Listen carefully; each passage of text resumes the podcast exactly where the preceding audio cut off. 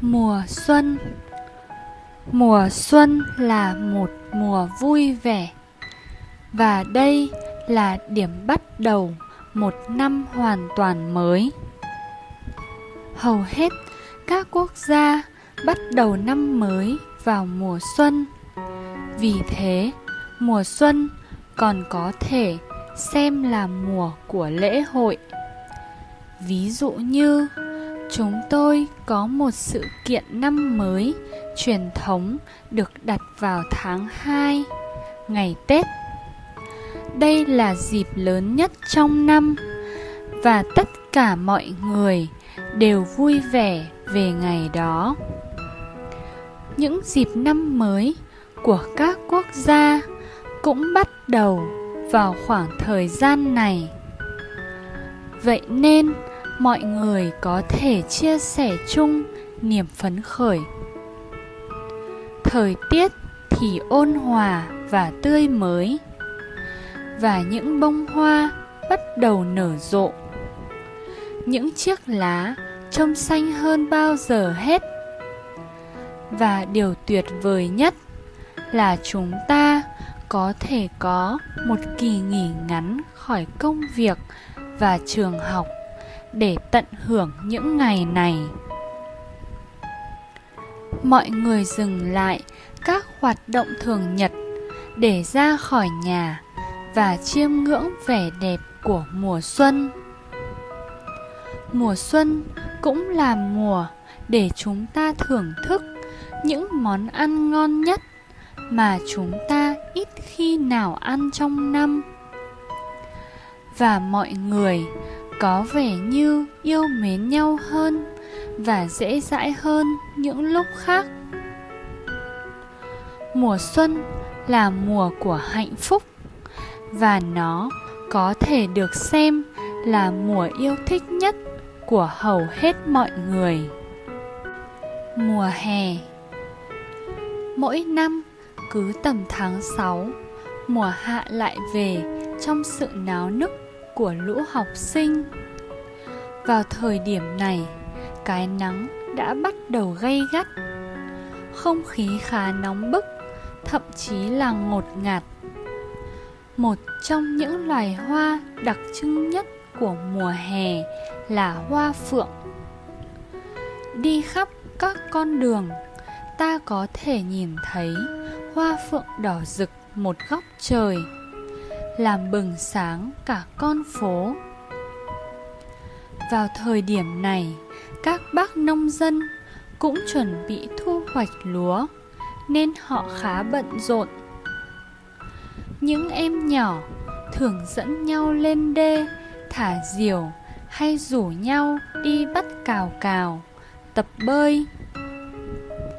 Đây là quãng thời gian rất đáng nhớ với mình mình có cơ hội tham gia những chuyến đi trải nghiệm.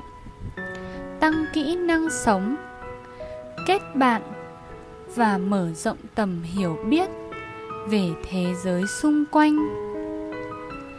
Đây cũng là lý do mình rất thích mùa hè, luôn mong mùa hè về. Mùa thu, bốn mùa trong năm mùa nào cũng để lại cho mình ấn tượng đặc biệt. Nhưng có lẽ mình thích nhất mùa thu. Nó thường kéo dài từ tháng 7 đến tháng 9 trong năm.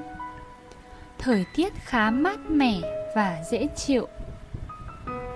Bầu trời trong xanh, cao vời vợi. Nắng vàng ấm áp gió thu mát mẻ, mang theo mùi hương của những cánh đồng lúa nếp mới hay hương ổi trong vườn nhà.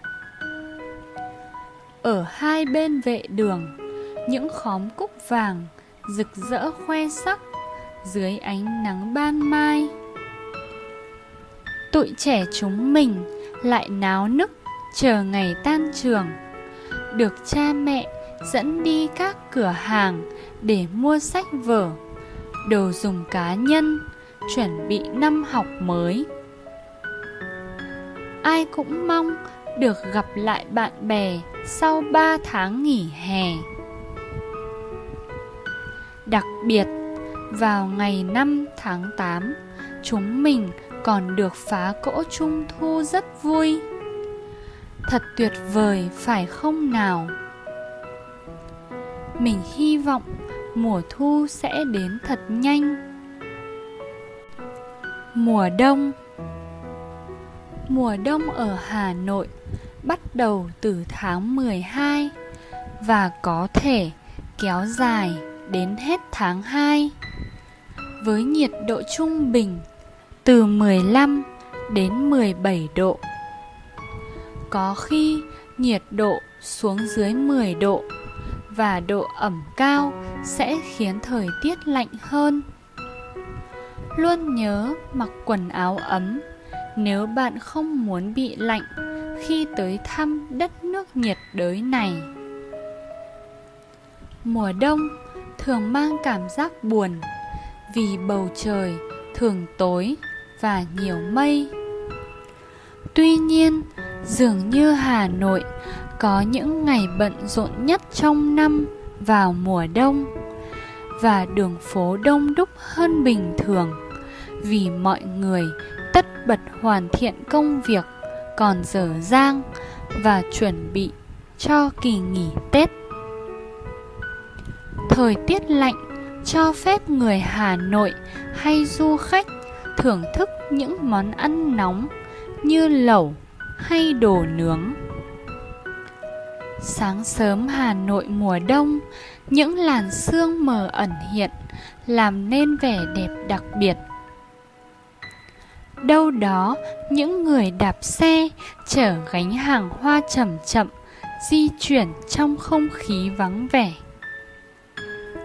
Những người đàn ông thích ngồi nhâm nhi ly trà nóng bốc hơi trên vỉa hè, ngắm dòng người qua lại.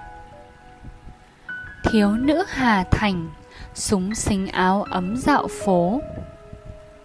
Các em bé được mặc kín mỗi khi ra đường, dù chỉ chơi trước cửa nhà.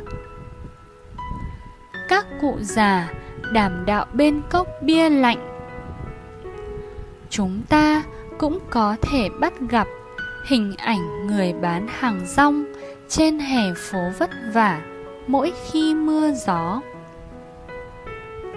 Mùa đông là một nét đẹp tiêu biểu của Hà Nội. Thật đáng để đến và tận hưởng không khí Hà Nội vào mùa đông.